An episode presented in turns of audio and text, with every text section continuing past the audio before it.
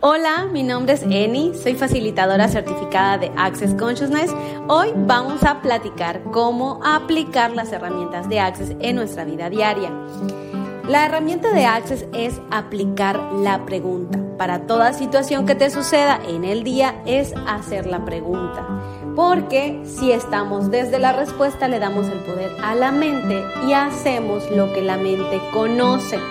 En lugar de aplicar la pregunta, estamos dando la posibilidad a generar infinitas opciones para nuestra vida, como por ejemplo, ¿qué más es posible y cómo puedo mejorar esto? O ¿qué es lo bueno de esto que no estoy viendo? Y así sucesivamente. ¿Quieres saber más acerca de las herramientas de Access? Sígueme en Ananda by